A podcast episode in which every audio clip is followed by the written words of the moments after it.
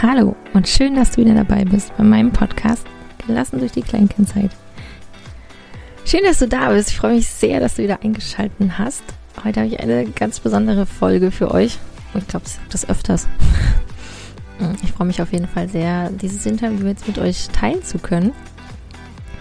Und erzähle euch auch gleich noch ein bisschen was über meinen Gast. Davor nochmal wieder, wie immer, der Hinweis in eigener Sache. ähm, genau, ihr findet mich auf Instagram und auf Facebook unter Wachsen ohne Ziehen, so heißt auch mein Blog wachsenohneziehen.de. Dort findet ihr auch immer meine aktuellen Angebote. Ihr könnt euch für mein Newsletter eintragen, der erscheint einmal wöchentlich. Jeden Montag bekommt ihr von mir ja, direkt in euer E-Mail-Postfach einen, einen Impuls, Themen und Informationen rund um die Kleinkindzeit.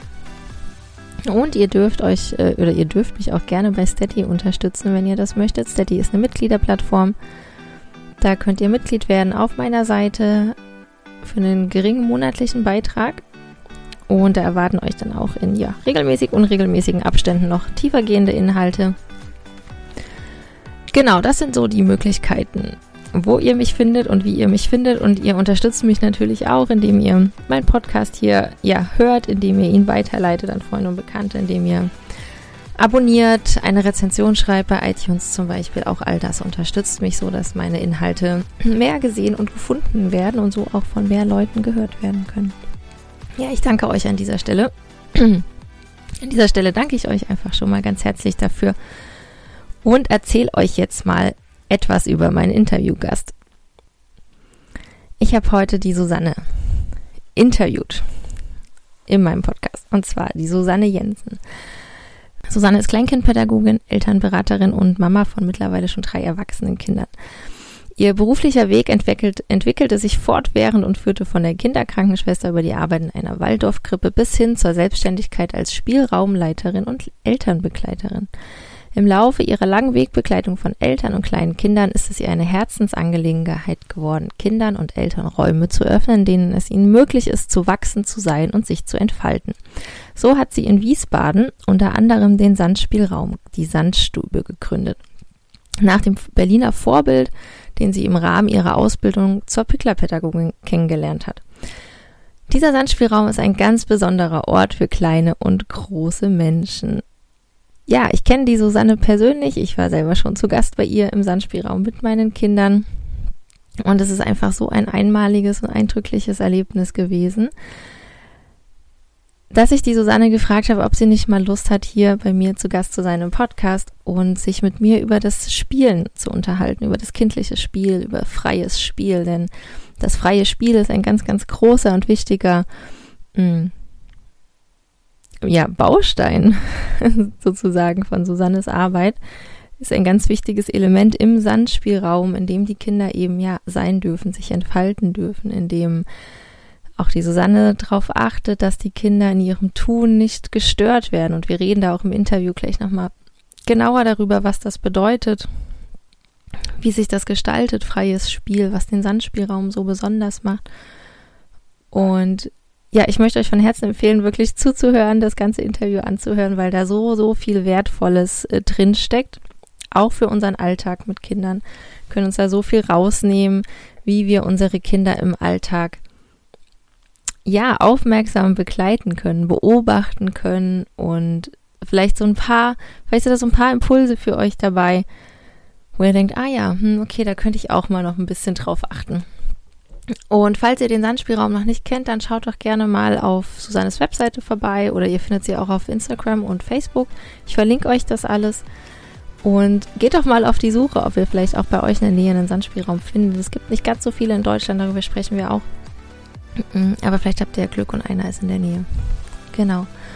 Und jetzt wünsche ich euch super viel Spaß beim Zuhören. Ich freue mich wie immer über Feedback zu der Folge, wenn ihr noch Fragen habt oder euch, ja, ihr einfach was mitteilen möchtet dann meldet euch gerne bei mir. Und jetzt viel Spaß beim Anhören.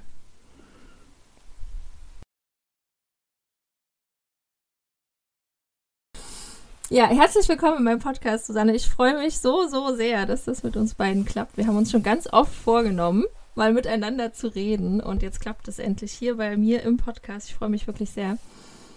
Und ich würde sagen, ich habe dich ja gerade im, im Intro schon ein bisschen vorgestellt und wir werden auf jeden Fall im Laufe des Gesprächs nochmal ein bisschen ausführlich über den Sandspielraum sprechen.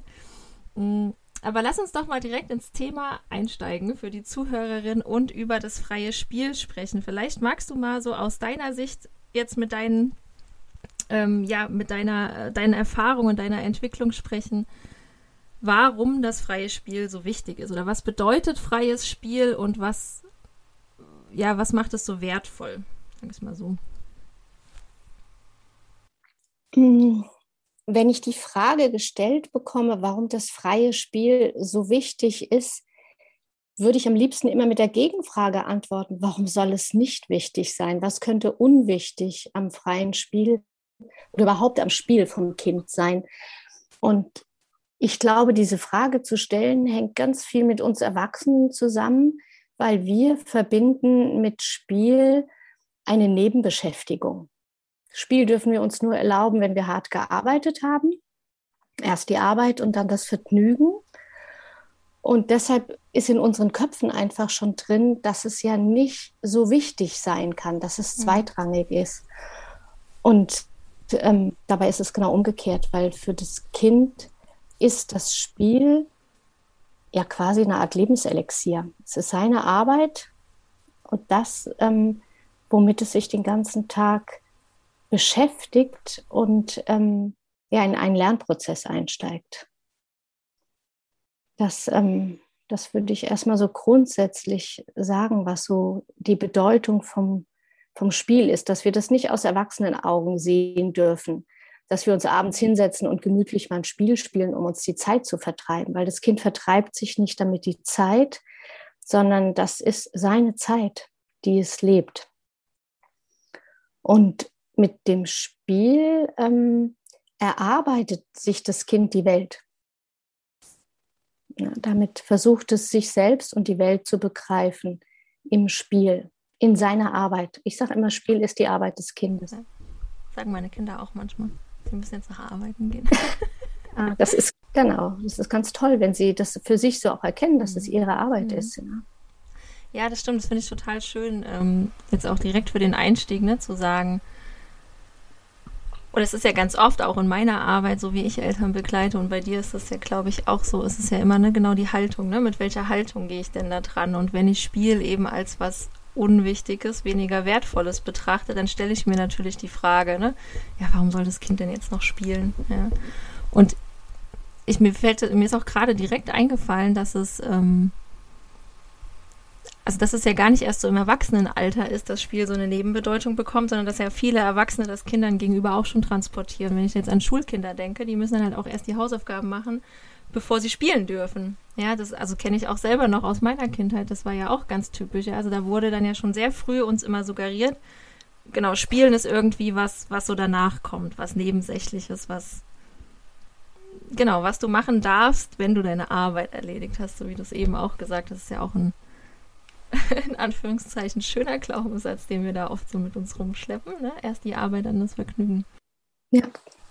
Mm, wenn wir jetzt mal beim Kleinkindbereich oder über Kleinkinder reden wollen und ich habe eben dein, den Sandspielraum schon vorgestellt, ja, und im Sandspielraum ist ja sehr, sehr viel, da geht es ja einfach um freies Spielen, um freie Entwicklung, um freies ja, einfach um sein dürfen, ne, für die Kinder. Also, und ich kann mich erinnern, als ich mit meinen Kindern da war, da gab es mal eine Situation, ich weiß gar nicht, ob das beim ersten Besuch war. Mm, und dann hat mir mein Kind was gebracht. Ja, also er hatte, glaube ich, einen Becher und hat da vorher irgendwas mitgemacht und hat mir dann diesen Becher gebracht mit Sand. Und ich habe ihn gefragt, was das denn ist, oder ich habe ihn gefragt, was hast du denn da? Und dann hat er da so erzählt und berichtet, was er da gemacht hat. Und dann hast du hinterher, hast du mir so zugeflüstert und gesagt, das war voll schön, dass du ihn gefragt hast, weil ganz oft sagen Erwachsene schon direkt, ach, hast du mir einen Kaffee gemacht?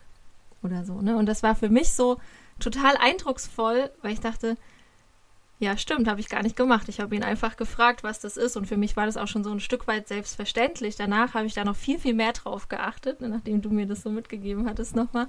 Ähm, dass ich mein, also, oder beziehungsweise, dass das dann so ist, dass wir als erwachsene Kinder im Spiel einfach direkt schon bewerten oder das Spiel des Kindes bewerten, ne? so ganz unbewusst, dass wir da schon immer was was heißt immer, aber dass wir da oft was ähm, drüber stülpen schon und uns gar nicht anhören, was das Kind zu sagen hat. Ja, das ist, ähm, also du bezeichnest das jetzt so als, ich kann mich an die Situation übrigens sehr gut erinnern. Ähm, ja, das, ähm, weil es kommt ganz selten vor, dass ich das spontan so erlebe, weil ich glaube, das steckt in uns Erwachsenen einfach drin, ähm, in den Dingen gleich was zu sehen oder in dem, was das Kind tut, das gleich in irgendein, in eine Schublade zu stecken oder abzuspeichern und eine Idee dazu zu haben, ähm, ist auch ein bisschen darin begründet, dass wir natürlich ganz andere Erfahrungen haben und einfach schon viel mehr Dinge einsortieren als Kinder.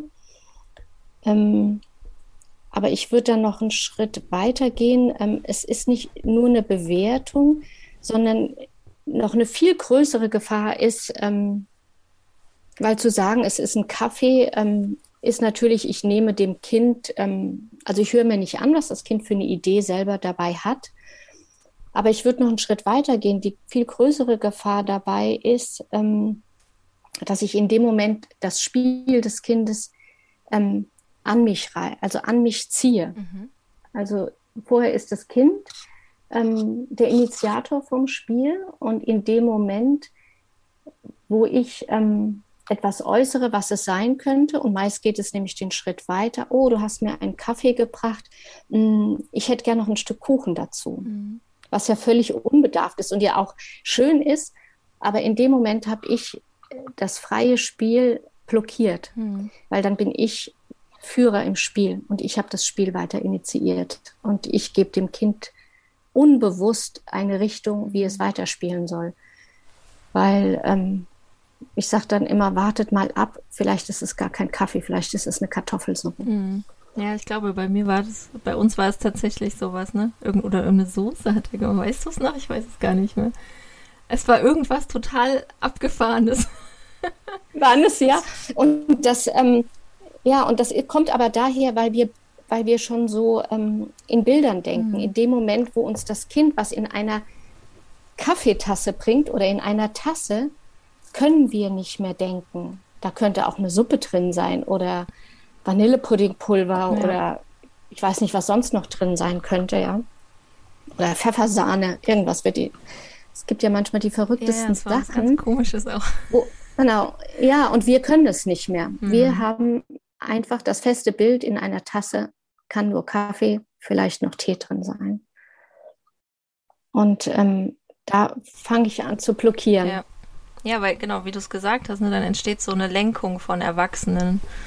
Und es fällt mir halt auch häufig auf, generell im Spiel, wenn Erwachsene mit Kindern spielen, dass häufig eben das, ja, du hast es gerade die Führung genannt, ne, dass der Erwachsene das Spiel irgendwie lenkt und irgendwie sagt, wo es wo es langgehen soll, in Anführungszeichen, ja, dass er Dinge vorgibt.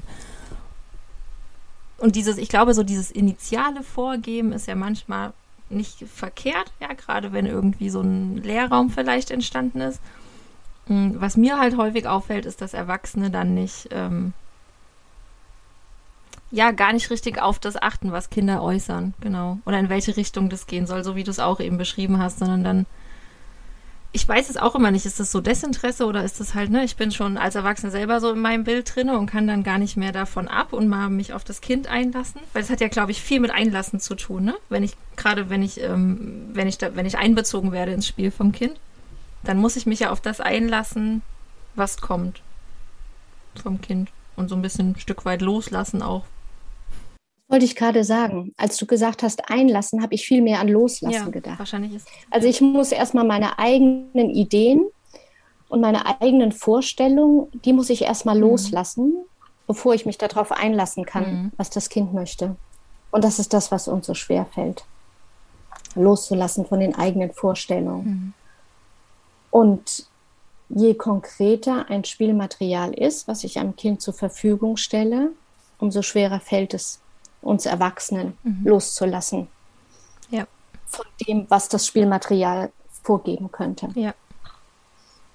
Es ist so wichtig, dass ähm, die Kinder möglichst Spielmaterial bekommen, was ähm, also wir sprechen da von den freien und offenen Spielmaterialien, mhm.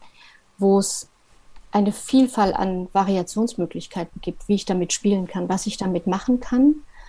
Und das hilft uns Erwachsenen immens, uns von unseren Vorstellungen loszulassen, weil das diffuser für uns wird. Mhm. Ja. Und ähm, es eben nicht nur diese eine Idee gibt, die man da kann. Ja. ja. Dass dann, also ich sage jetzt mal, wenn, wenn, ich an eine Prio-Bahn, Prio-Eisenbahn mhm. denke, wir haben im Kopf, die Schienen werden aneinander gesteckt. Bestenfalls gibt es ähm, eine Verbindung mhm. und dann setze ich da einen Zug drauf und der wird da entlang gefahren. Aber mein kleiner Sohn hat zwei Schienen von einer Priobahn genommen und hat damit Geige gespielt. Er hat sich eine unter den Kopf mhm. geklemmt und das andere war sein Bogen. Diese Fantasie, mhm. die fällt uns schwer. Ja, ja. ja, Und das einfach auch zuzulassen, damit irgendwas anderes zu machen. Ja. Das ist tatsächlich auch ein großer Loslassprozess gewesen. Also kann ich mich ja. auch selber noch dran erinnern und ich habe das auch immer mal noch, dass ähm, ja Materialien quasi zweckentfremdet werden in meinen Augen.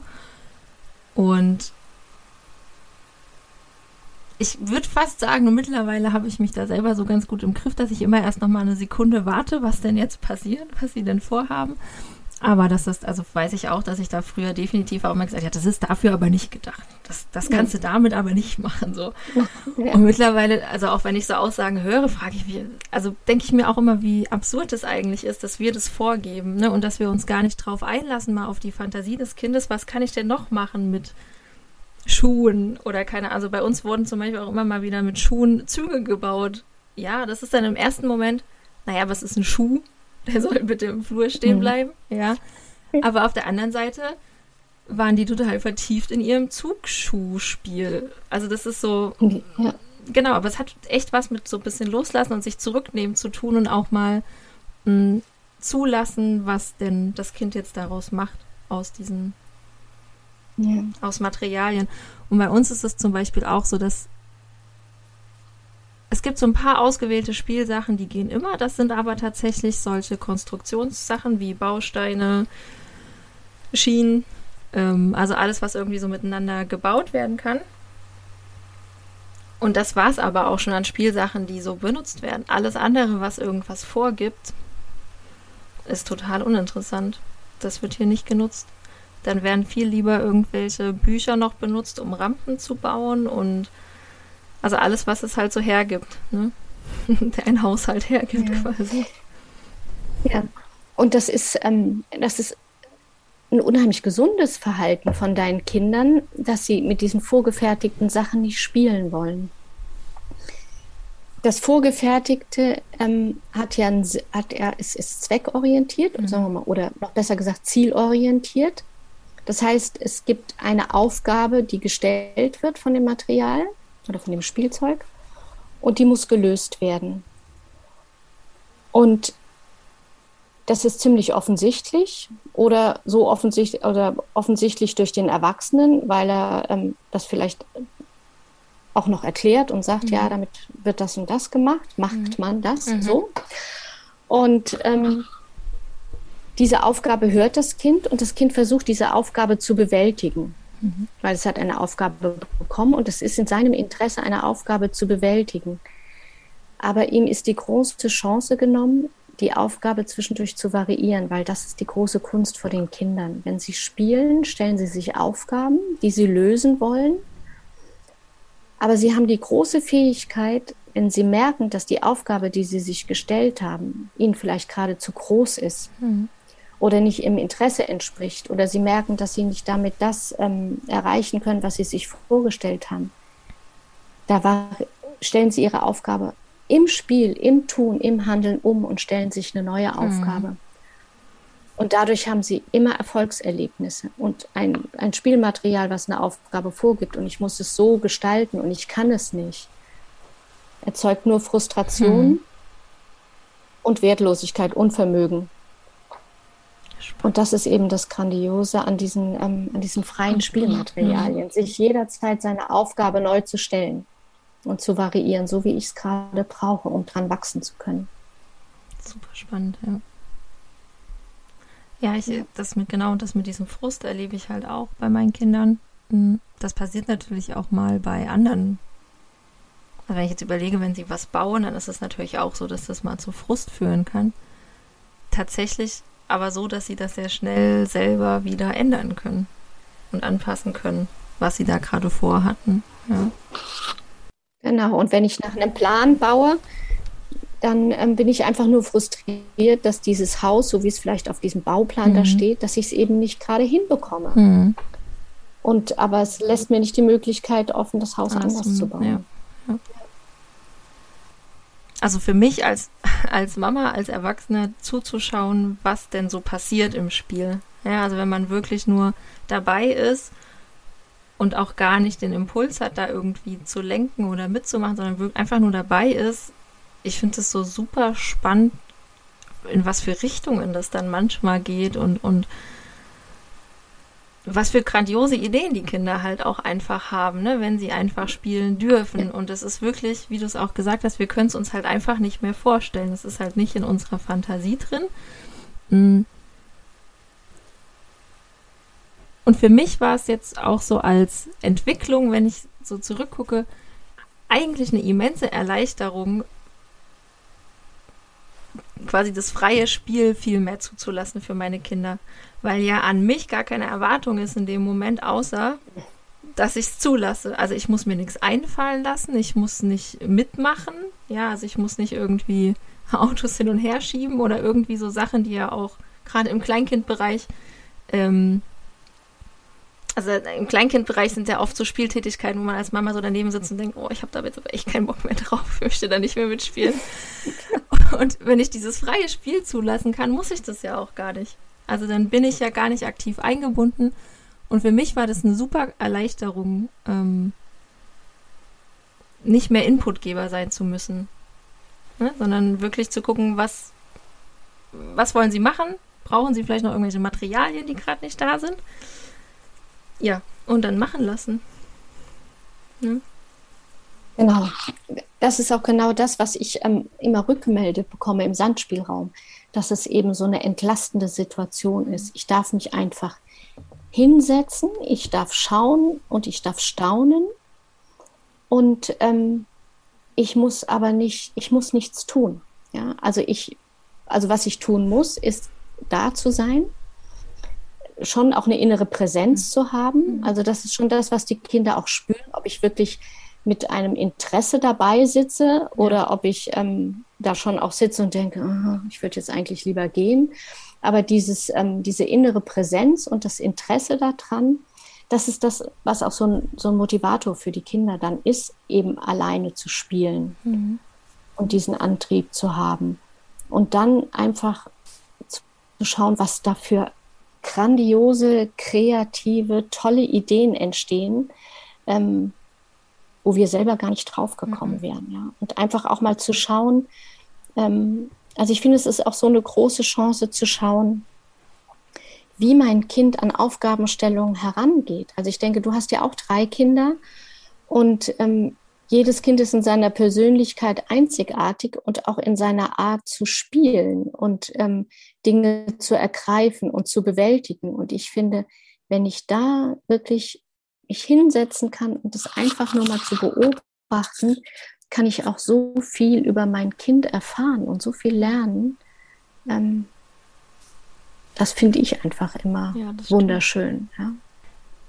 Im Sandspielraum ist es ja so, du hast es eben schon gesagt, dass, hm, also für alle, die den Sand oder die einen Sandspielraum noch nicht kennen, ich glaube, es gibt ja auch gar nicht so viele in Deutschland. Ich kenne tatsächlich nur zwei, nämlich, ja. nämlich deinen und einen in Österreich. Das, also der Ursprung ist in Berlin, ja. genau. Der Ursprung ist in Berlin und ich glaube, es gibt in Deutschland jetzt, also ich will es jetzt nicht beschwören, aber ich glaube vier oder fünf. Mhm. Gar nicht so viele. Das ist ne? noch nicht so verbreitet, ja. ja. ja. Und der Sandspielraum ist eben ein Raum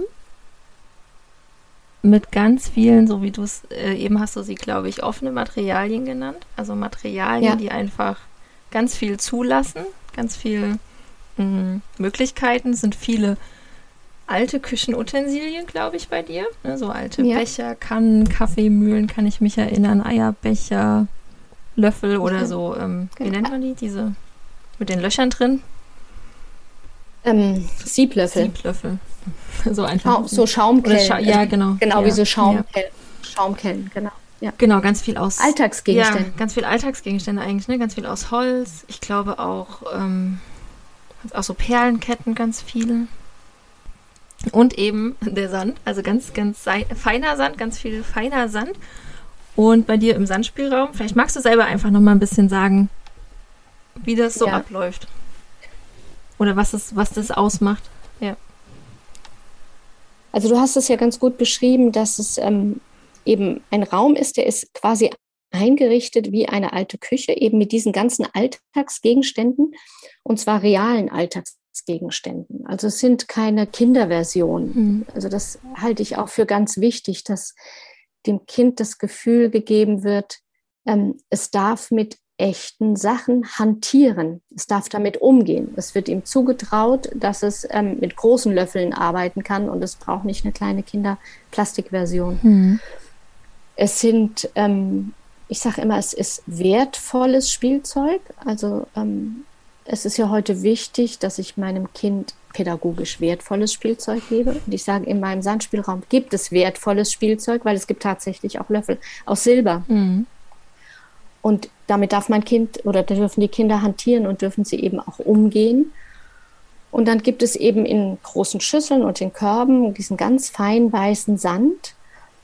Und ähm, es ist alles arrangiert. Also die Kinder sind eingeladen. Ich sage mal, die Tische sind gedeckt und es ist ähm, vorbereitet. Also das ist auch so was ganz Wichtiges, dass die Kinder, das sind die, im Grunde genommen die Impulse, die du mhm. vorhin auch mal genannt hast, dass ich schon eine Initialzündung geben muss. Und wenn ich alles nur hinter Schränken und verschlossenen Türen habe oder irgendwo in Körben drin, dann ähm, fehlt oft diese Initialzündung. Aber wenn es, ähm, sagen wir mal, offensichtlich liebevoll vorbereitet ist für die Kinder, dann ähm, fangen die auch sofort an mhm. zu spielen. Die fühlen sich eingeladen. Mhm sofort aktiv zu werden. Und den Kindern ist dort der Raum gegeben, alles mit allem auszuprobieren. Und es gibt eben auch keine Einschränkung. Also der Sand darf durch jeden Trichter in jede Kanne auf den Boden laufen, fließen, ähm, darf verteilt werden, so wie es dem Kind gerade in den Sinn kommt und was es gerade ausprobieren ja. möchte. Genau, und die Eltern? Und die Eltern sind dürfen am Rand des Geschehens sitzen, sage ich immer, und sich ähm, es genießen. Ich sage mal so, sie dürfen ihr Kind genießen. Sie dürfen, sie müssen nichts tun. Sie haben ähm, keine Aufgabe, die sie erfüllen müssen und dürfen einfach zuschauen und mal abwarten, auf welche grandiosen Ideen ihr Kind ja. kommt, was es mit dem Sand ausprobieren will. Genau, das ist so, so die Idee von dem Sandspielraum eben ohne Einschränkung und Bewertung und ohne, also ich sage mal, ein Beispiel ist ähm, diese Sieblöffel, die du vorhin mhm. genannt hast. Viele Kinder entdecken diese Löffel und sind erstmal ganz fasziniert, dass der Sand da durchläuft, benutzen diese Löffel aber auch, um Sand von A nach B zu transportieren. Mhm. Wir mit unserer Erfahrung wissen, es kommt kein Sand bei B an, weil unterwegs der ganze Sand rausgelaufen mhm. ist. Und da die Zurückhaltung zu üben und nicht zu sagen, guck mal, nimm doch den Löffel, mit dem geht es doch viel besser. Da verlierst du keinen Sand unterwegs. Hätte zur Folge, dass das Kind nicht von alleine auf die Idee kommen kann. Mhm. Es wird irgendwann merken, wenn es fünfmal hin und her gelaufen ist, ups, ich komme ja immer mit einem leeren Löffel wieder an. Mhm. Ich muss mir was anderes überlegen. Und vielleicht will es gar keinen anderen Löffel haben, sondern es holt sich einen Topf, mit dem es den Sand dann von A nach B transportiert. Und es benutzt seine Hände. Es gibt so viele Möglichkeiten. Und diese Chance habe ich dem Kind genommen, ähm, es selber auszuprobieren. Und vielleicht entdeckt es aber auch was ganz anderes. Es entdeckt Muster auf dem Boden, wenn der Sand da durchläuft. Oder hält seine Hand drunter und stellt fest, wie weich der Sand ist. Also es lernt ja ganz viel dabei für sich selber. Ja. Und wenn ich als Erwachsener davor greife, hat es zwar auch gelernt, dass es mit einem anderen Löffel besser geht, aber es wird es nie so tief verinnerlichen, wie wenn es selber draufgekommen ist. das ist so auch das Entscheidende daran, ja. ja. Das ist ja auch gerade in der Kleinkindzeit super wichtig. Die ähm, Selbstwirksamkeit fällt mir da wieder ein, ja. Und das ist etwas, was Kleinkinder ja ganz viel erleben wollen auch. Selbstwirksamkeit, also selber Dinge zu tun, selber auch zu merken, dass sie selber Dinge ähm, erreichen können. Ja. Und genau durch dieses Vorwegnehmen nehmen wir ihnen das auch wieder. Ja, also wir nehmen ihnen dieses, wie du es gerade gesagt hast, dass sie von alleine draufkommen. Und ich finde es aber auch langfristig einfach so super wichtig, weil irgendwann kommt vielleicht mal eine Situation, wo das Kind sich jetzt auch was Neues überlegen müsste, weil der erste Plan nicht funktioniert und wir stehen eben nicht daneben, um das dem Kind zu sagen. Und dann möchten wir ja eigentlich, dass das Kind, dass die Prozesse so verinnerlicht sind, dass es selber in der Lage ist zu überlegen, ah, okay, wie kann ich das denn jetzt ändern? Wie kann ich denn jetzt hier irgendwie was anderes machen, ja? Hm. Und das ist aber was, ich glaube, ich weiß vielleicht, weiß nicht, wie deine Erfahrung ist in der Sand, äh, Sandstube, aber ich glaube, dass das was ist, was viele Eltern nicht gut können. Also dieses Nicht-Eingreifen, ähm, wenn ich vermeintlich sehe, wie das Kind es denn anders besser machen könnte. Ich glaube, das fällt den Erwachsenen allgemein schwer, ähm, da nicht einzugreifen. Und es ist ja nicht aus einer bösen Absicht mhm. heraus, sondern es ist ja wirklich aus dem, aus dem Gefühl heraus, ich möchte meinem Kind helfen und ich möchte ihm zeigen, wie die Welt funktioniert. Das ist ja mein Auf, meine Aufgabe, das ist mein Auftrag. Mhm. Ähm, das ist noch so in unseren Köpfen drin verankert. Also es ist, ich sage jetzt mal, vor 50 Jahren war es ja noch so, dass davon ausgegangen ist, ähm, dass Kinder dumm auf die Welt kommen und dass wir Erwachsenen ihnen alles erklären und zeigen müssen. Ja.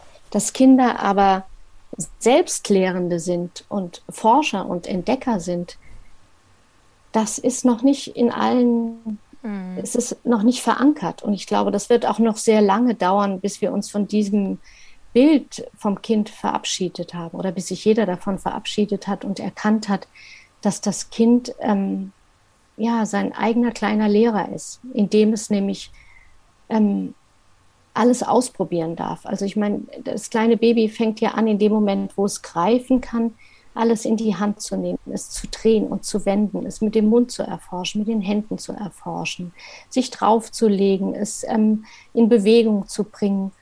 Und damit lernt es, wie die Welt um ihn herum funktioniert. Und das ist das, was es gerne möchte. Es möchte die Welt entdecken und die Zusammenhänge begreifen. Und das tut es im Spiel, indem es nämlich jeden Gegenstand ähm, erstmal in Bewegung bringt und ausprobiert, später Gegenstände ineinander legt. Also es erforscht Materialien, es erforscht physikalische Zusammenhänge, ähm, es erforscht Größenverhältnisse, was passt wo hinein. Also dieses Spiel, dieses permanente Ausschütten und wieder mhm. reinfüllen, was Eltern eher manchmal an den Wahnsinn treiben kann, ja, weil schon wieder alles mhm. auf dem mhm. Boden verteilt ist. Es hat alles seinen Sinn. Mhm. Ich musste gerade an die Situation mit den äh, Löffeln auf den Boden werfen denken. Das kommt auch, glaube ich, allen Eltern bekannt vor, die schon mal ein Baby so mit dem zehnten, elften Monat hatten, wo dann immer der Löffel mhm. im Zwei-Minuten-Takt nach unten, dann legst du wieder hin und zack, wieder unten. Äh, musste ja. ich gerade denken, ja, das ist auch Genau, das ist Spielen. Das, also das ist Erfahren, Erleben. Was passiert denn, wenn der Löffel runterfällt? Ja. Und das, und genau, und bei Kindern ist ja das Spiel oder Lernen, also generell brauchen wir bei Lernen Wiederholung. Und bei Kindern, finde ich, sieht man das einfach noch ganz, ganz besonders toll, dass alles, was sie erforscht haben, in der Regel auch wiederholt wird. Ja, und nicht nur einmal, jetzt wie der Beispiel Löffel. Ja, also das reicht nicht, den einmal fallen zu lassen und herauszufinden, was passiert, sondern das muss wiederholt werden. Und bei meinen Kindern konnte ich das auch sehr gut beobachten, dass die oft ein, ein Spiel sozusagen oder eine Spielumgebung, eine Spielsituation, die sie geschafft haben, dass die immer für ein paar Tage, ein paar Wochen immer wieder gespielt wurde. Sicherlich nicht immer exakt gleich, aber immer wieder das Gleiche, also oder immer wieder dasselbe, ähnliche. Und dann irgendwann wurde es geändert. Dann kam irgendwie was anderes. Andere, dann waren andere Materialien spannend oder eine andere Situation wurde gemacht. Also dieses das musste verinnerlicht werden, glaube ich. Ne? So dieses immer wieder machen und immer wieder, ähm, ja, immer wieder dieselben Spielsituationen erschaffen?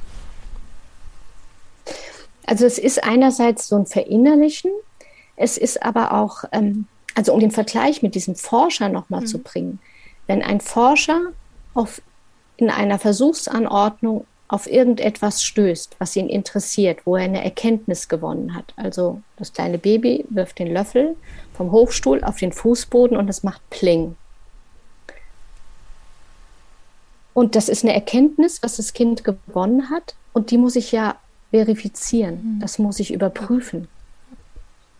Ja, ich muss es überprüfen, was ich da gerade wahrgenommen habe und festgestellt habe. Und ein Forscher macht seine Versuchsanordnung auch nicht nur einmal, mhm. sondern ganz oft, um es auch zu überprüfen. Und so vergleiche ich das immer ganz gerne, ja, dass dann und später dann habe ich den Löffel 20 mal, 50 mal, 100 mal runtergeworfen und dann habe ich auf einmal vielleicht einen Holzlöffel und der klingt ganz anders. Was ist das denn auf einmal? Mhm. Das muss ich auch noch mal überprüfen. Ja, und wenn ich da, und das ist ja in meinen anderen Spielräumen mit den Babys und Kleinkindern, das zu beobachten, also sich wirklich hinzusetzen und zu schauen, kann man das ganz fein beobachten, wie die Kinder wirklich immer wieder überprüfen. Mhm. Und das fängt beim kleinen Säugling an, der auf dem Bauch liegt und ein, ich sag jetzt mal so einen kleinen Deckel hat zum Spielen, der immer wieder in Bewegung gebracht wird. Und immer wieder, wo es im Erwachsenen-Denken ist, meine Güte, das muss doch irgendwann mal langweilig sein. Es geht hier nicht um Langeweile, sondern es geht darum, es immer wieder zu überprüfen und dann auch in Variationen. Und dann wird der Deckel so rumgedreht oder ich habe eine andere Schüssel entdeckt, da wird die in Bewegung gebracht, die klingt anders. Mhm.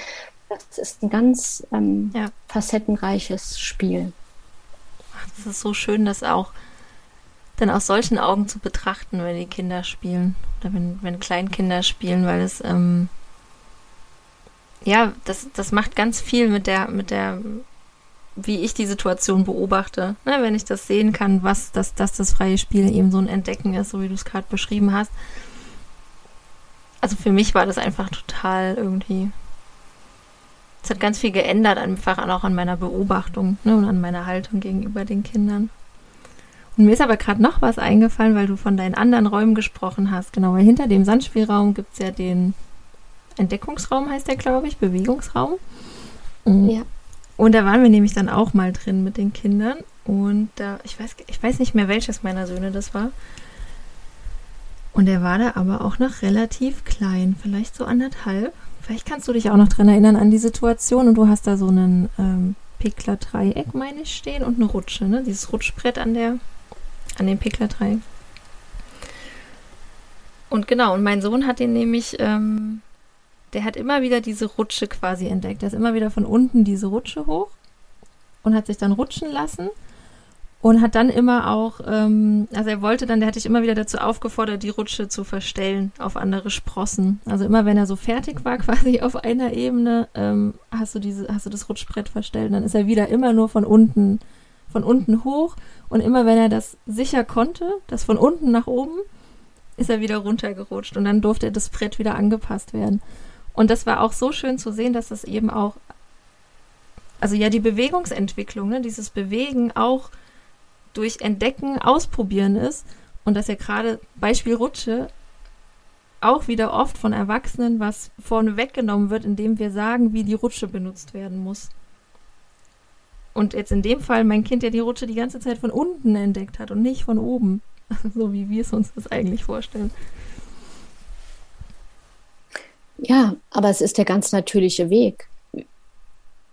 Der andere Weg wäre, ich hätte dem Kind ja erstmal hochhelfen müssen, damit es die Rutsche, es, er muss ja erstmal von, er muss ja erstmal hochkommen. hochkommen ja. Er muss irgendwie hochkommen. Bei den klassischen Rutschen ist es natürlich so, auf den Spielplätzen, du hast hinten die Leiter, mhm. da geht man hoch und rutscht oben runter. Aber was passiert? Ich muss, um Sicherheit zu gewinnen, und erstmal zu wissen, auf was ich mich da einlasse, muss ich den Weg erstmal von unten nach oben mir erobern. Mhm. Und zwar Stück für Stück. Und oft ist es so, dass die Kinder erstmal nur ein Viertel oder ein Drittel von der Rutsche von unten nach oben hochgehen, dann wieder runterrutschen, da erstmal ein Gefühl dafür bekommen, dann geht es noch ein Stück höher, dann geht es wieder weiter runter. Und es geht wirklich da, da auch eine Kenntnis von zu bekommen, bevor ich mich, sagen wir mal, in dieses unbekannte Abenteuer stürze, dass ich von oben nach unten rutsche. Ja.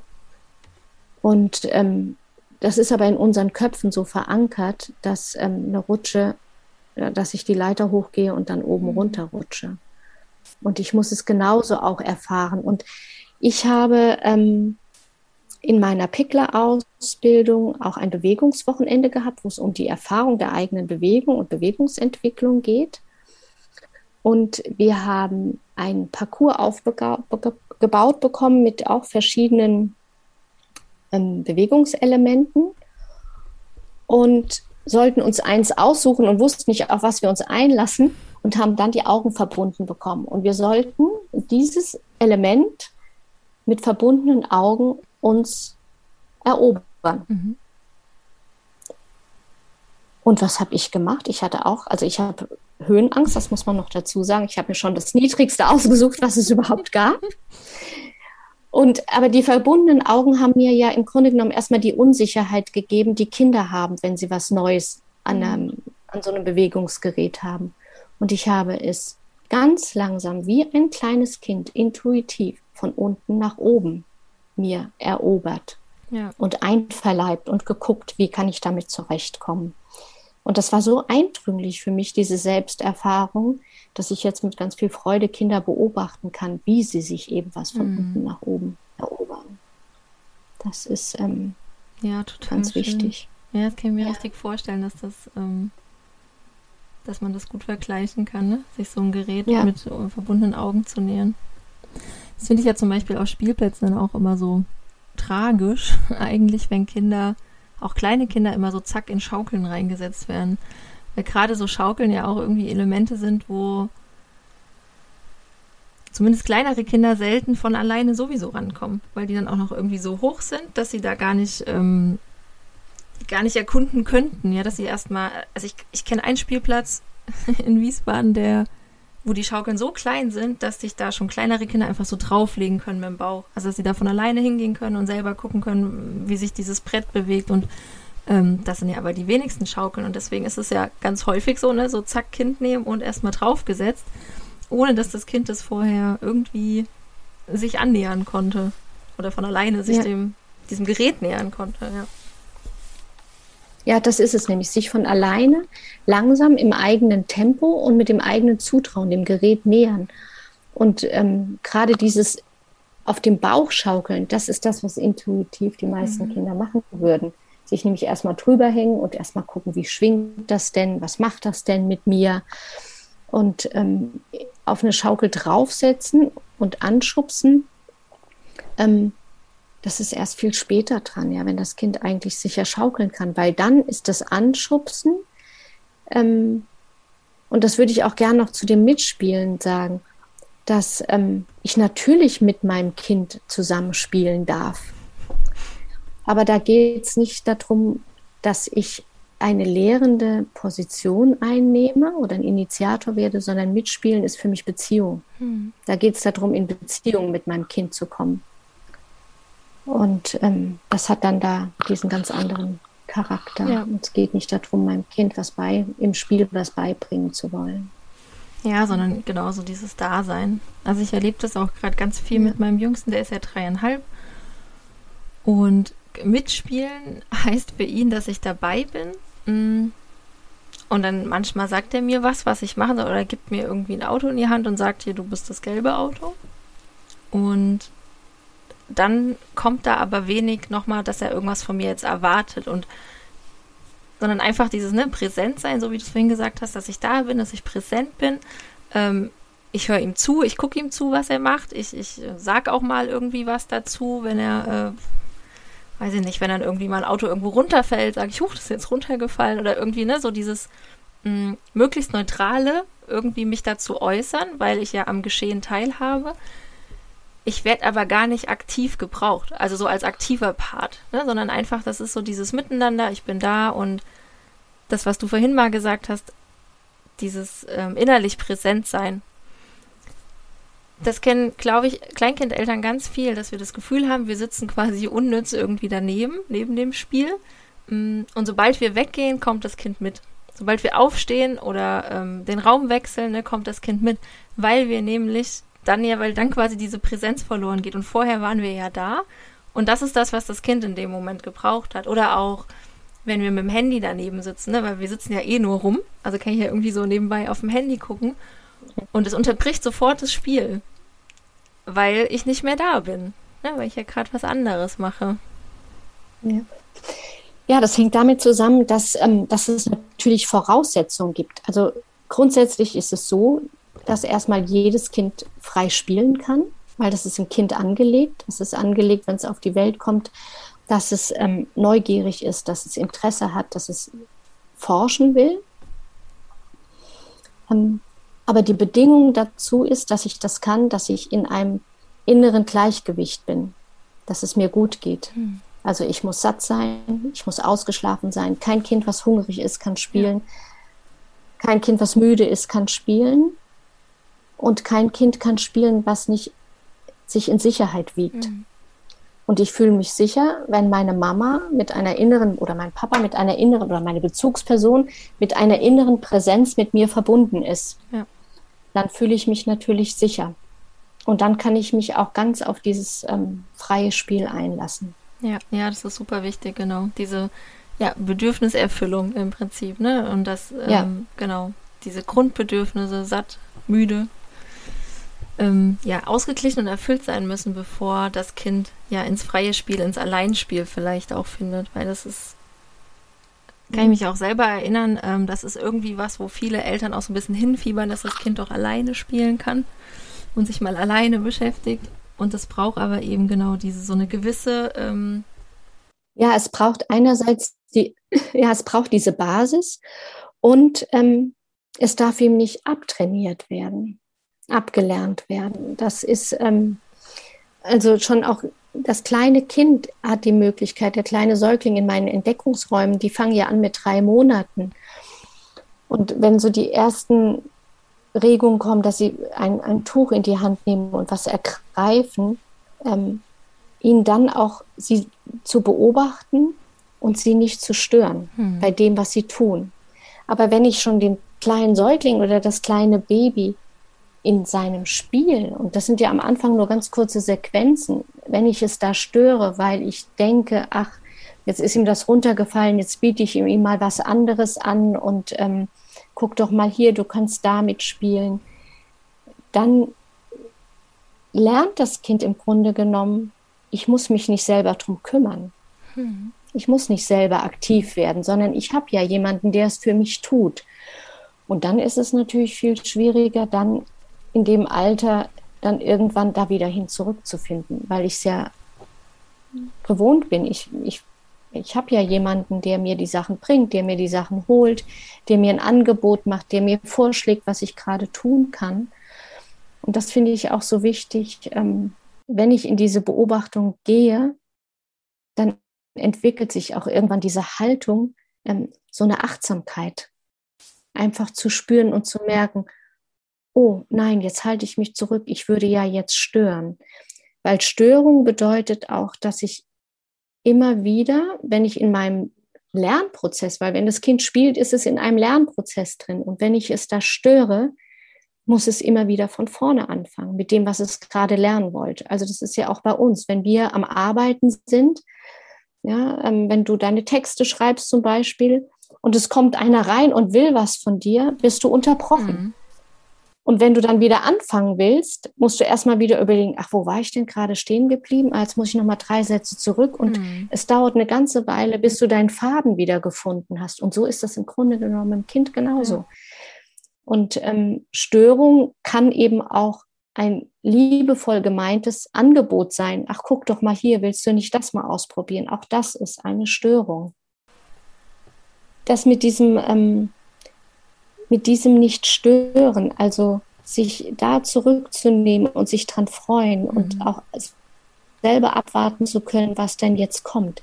Auch eine Pause aushalten zu können. Also wenn das Kind mal gerade nichts tut, ähm, einfach abzuwarten, dass es dann alleine auf irgendeine auf eine weitere Idee kommt. Ja. ja. Also in der Langeweile ist ja auch, auch bei älteren Kindern, in Langeweile, in einer Langeweile kommen oft die tollsten mhm. Ideen irgendwann. Ja. Und ich muss diese Pausen, muss ich nicht füllen, nur weil ich denke, meinem Kind ist jetzt vielleicht gerade langweilig oder ja. ähm, weiß gerade nicht, was es machen soll. Ich habe auch gerade überlegt, ob Kleinkindern überhaupt langweilig ist, ob denen überhaupt langweilig sein kann, weil ja, du sagst, du schüttelst auch schon den Kopf, ne? die spielen, die sind in, ja. Die spielen und ähm, es gibt auch ganz viele Kinder, auch wirklich schon ganz kleine, die einfach nur am Beobachten sind. Mhm. Und auch damit sind sie im Grunde genommen am Arbeiten und am innerlich Spielen. Und ähm, es, gibt, es gibt regelrechte Beobachterkinder. Mhm.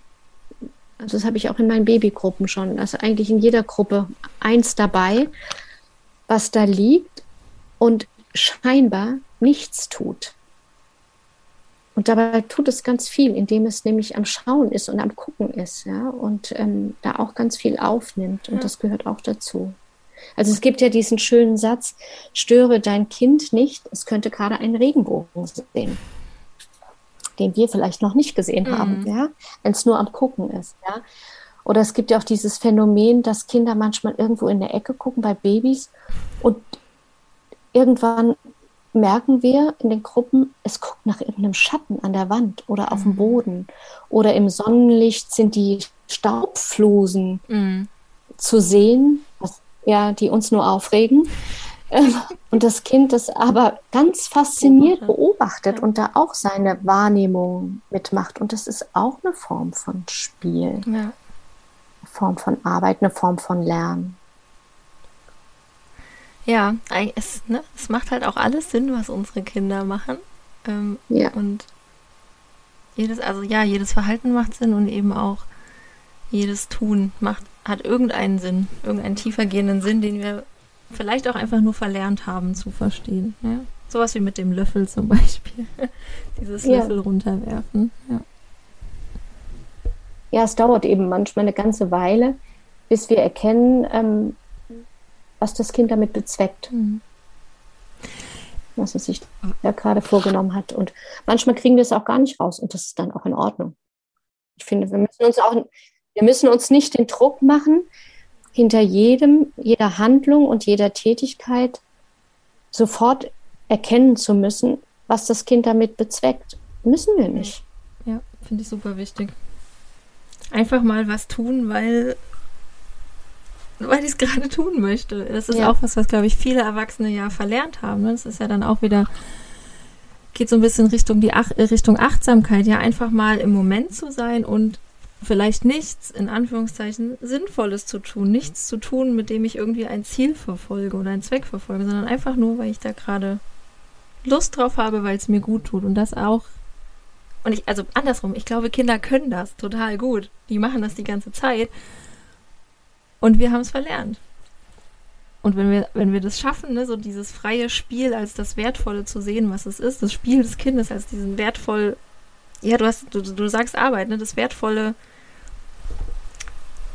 ich mir fällt das Wort, aber als, als das Wertvolles zu sehen, was es ist und unsere Haltung dagegenüber ein bisschen zu ändern, können wir eben so, so viel davon auch lernen. Ja, einfach von dem Beobachten der Kinder.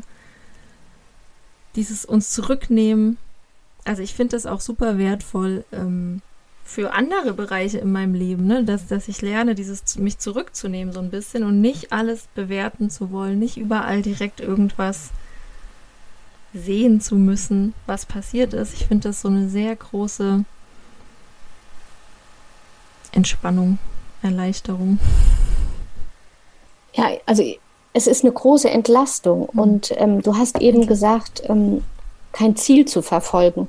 Und genau das ist der Unterschied zwischen der Arbeit vom Kind und der Arbeit vom Erwachsenen. Wir sind ähm, darauf getrillt oder wir sind so sozialisiert, dass all unsere Tätigkeiten, die wir tun und unsere Arbeit erstens mal effizient sein mhm. muss und es muss ein Ziel haben. Und da mache ich einen Haken dran und dann kann ich mich der nächsten Arbeit ja. zuwenden. Dann wende ich mich der nächsten Aufgabe und dem nächsten Ziel zu. Ziele sind wichtig im Leben. Ich sage immer, ich finde Vision noch besser, mhm. den Begriff der Vision zu haben. Aber ich muss mir auch manchmal Ziele setzen, das ist ganz klar. Das kleine Kind aber, also wir sprechen ja jetzt wirklich hier auch von den kleinen Kindern, die, die spielen oder arbeiten nicht zielorientiert, sondern das ist rein prozessorientiert. Sie stecken mittendrin. Mhm. Du hast es so schön gesagt, mit dem, die sind im Hier und Jetzt. Und das, was sie jetzt gerade tun, ist wichtig. Und das ähm, löst in ihnen was aus. Daraus gewinnen sie eine Erkenntnis. Und sie sind in diesem Flow drin. Ja? Sie sind in diesem Prozess drin, immer weiter daran zu tun. Und ähm, das kann ich auch im Sandspielraum so gut beobachten, weil sie wandeln. Sie wandeln von einem Tisch, von einer Sache zur anderen und sie sind hier den Sand am Gießen und dann entdecken sie einen Löffel und dann wird der Löffel drunter gehalten und dann drehen sie sich um und da ist ein Trichter und ähm, sie sind permanent in Bewegung und das ist so fließend. Mhm. Ich sage mal so fließend wie der Sand. Bei älteren Kindern, die kommen dann schon auch mal mit einen Plan in die Sandstube, wenn ich eine große Schwester also, oder einen mhm. großen Bruder dabei habe. Ähm, dann, ich habe manchmal auch eine Achtjährige da, die kommen schon mit einer gewissen Vorstellung da rein und die setzen sich dann wirklich eine Aufgabe und ich möchte das und das machen. Und finde es dann so schön, wenn ich sehe, wenn sie dann doch in diesen in Fluss Flow. kommen und ähm, von, äh, genau auch in den Flow kommen und ähm, das, was sie sich, sagen wir mal, zuerst überlegt haben, dann auch sein lassen können. Ja? Und ähm, einfach im Tun drin sind, ja, und das genießen können, was sie gerade tun. Und da können wir ganz schön viel von lernen.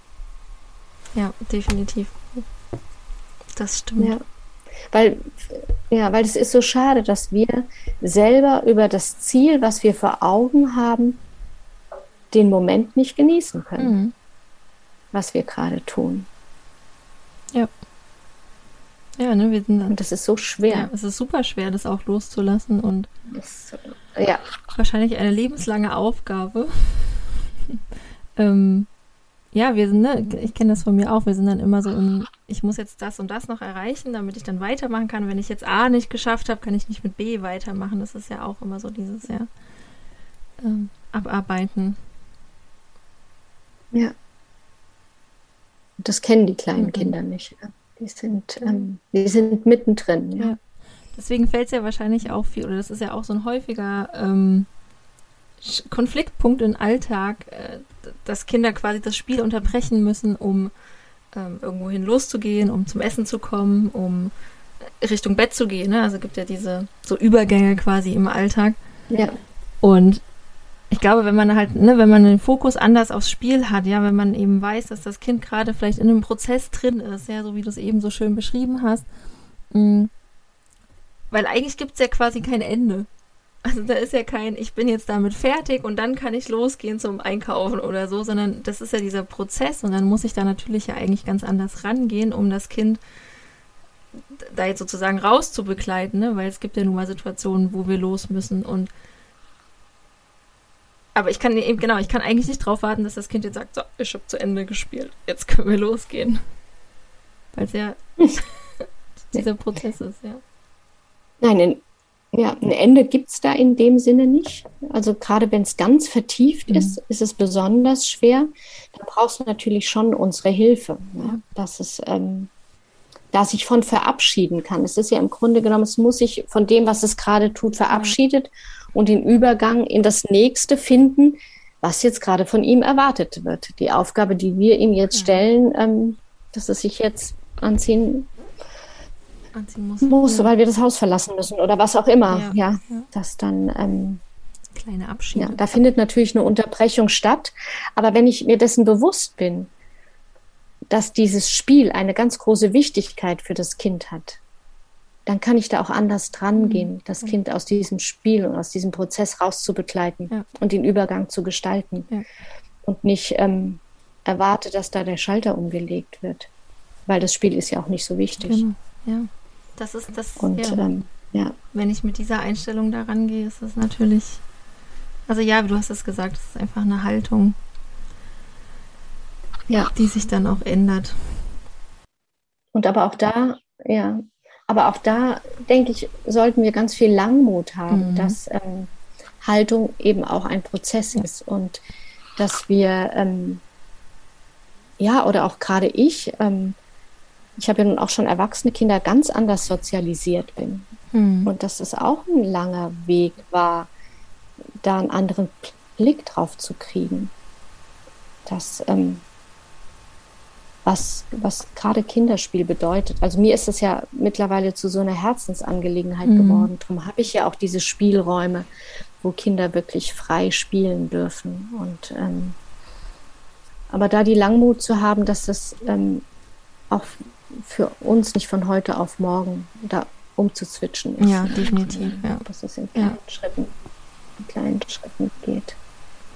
Ja, das ist ja ganz häufig genau ein Prozess und ich darf da ja auch immer noch dazu lernen. Also ich würde mich tatsächlich schon, gerade was das Spiel angeht oder die Entwicklung bei den Kids angehen, sagen, dass ich da sehr offen bin und zum Beispiel auch in meiner Kommunikation sehr darauf achte, das nicht zu bewerten, was sie tun, sondern ne, es mir erzählen zu lassen und laufen zu lassen und da nicht einzuschreiten. Aber es gibt natürlich auch ganz viele Situationen, wo ich das nicht gut hinkriege oder wo ich dann selber ein bisschen vorschnell bin und mh, mm, ich merke auch immer wieder neue Situationen, wo ich dann so, ja, okay, da war es jetzt aber doch irgendwie, da hast jetzt schon auch eingeschränkt gerade. Das wäre eigentlich gar nicht nötig gewesen. Und das, das ist dieser Prozess, dieser Entwicklungsprozess, den wir als Eltern da auch machen dürfen, ne, dass der immer so häppchenweise kommt, weil es dann immer mal wieder was Neues einfällt oder auffällt.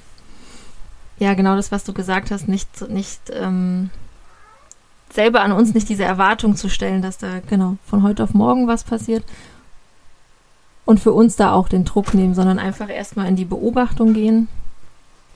Das Kind beobachten im Spielen zum Beispiel.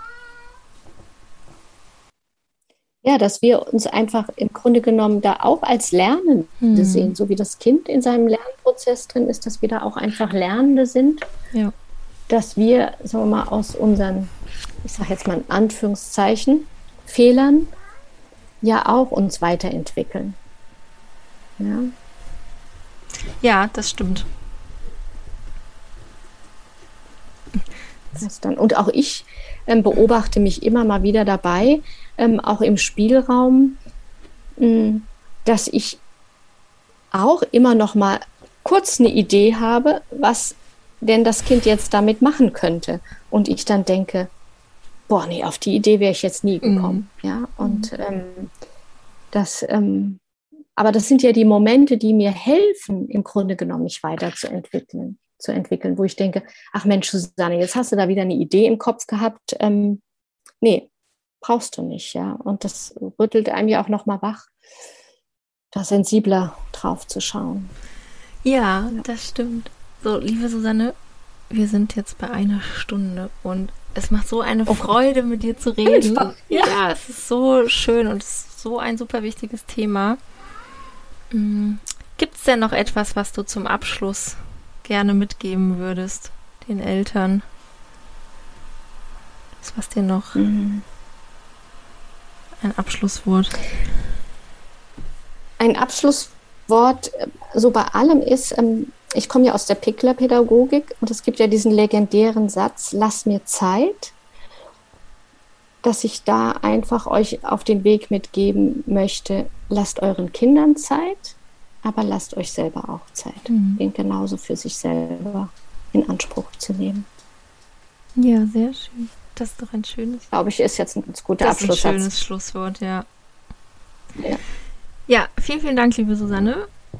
Ich freue mich sehr und ich freue mich echt, so, dass das geklappt hat mit uns beiden und dass ich auch diesem wichtigen Thema mit dem freien Spiel hier im Podcast ja einen Raum schaffen durfte.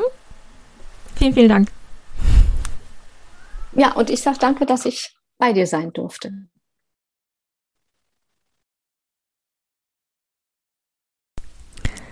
Ihr Lieben, das war das Interview mit der Susanne, Susanne Jensen. Vielen, vielen Dank an euch alle fürs Zuhören bis hierher und wie immer hoffe ich, dass ihr ja ein paar Impulse für euch mitnehmen konntet, für euren Alltag mit eurem Kleinkind und genau, nochmal der Hinweis, schaut doch gerne mal, ob es bei euch in der Nähe einen Sandspielraum gibt oder schaut euch bei der, auf der Seite von der Susanne um. Ich verlinke euch das alles. Vielleicht lohnt sich ja auch für euch mal ein Ausflug nach Wiesbaden. Genau. Bis dahin, ihr Lieben, bis nächste Woche. Tschüss.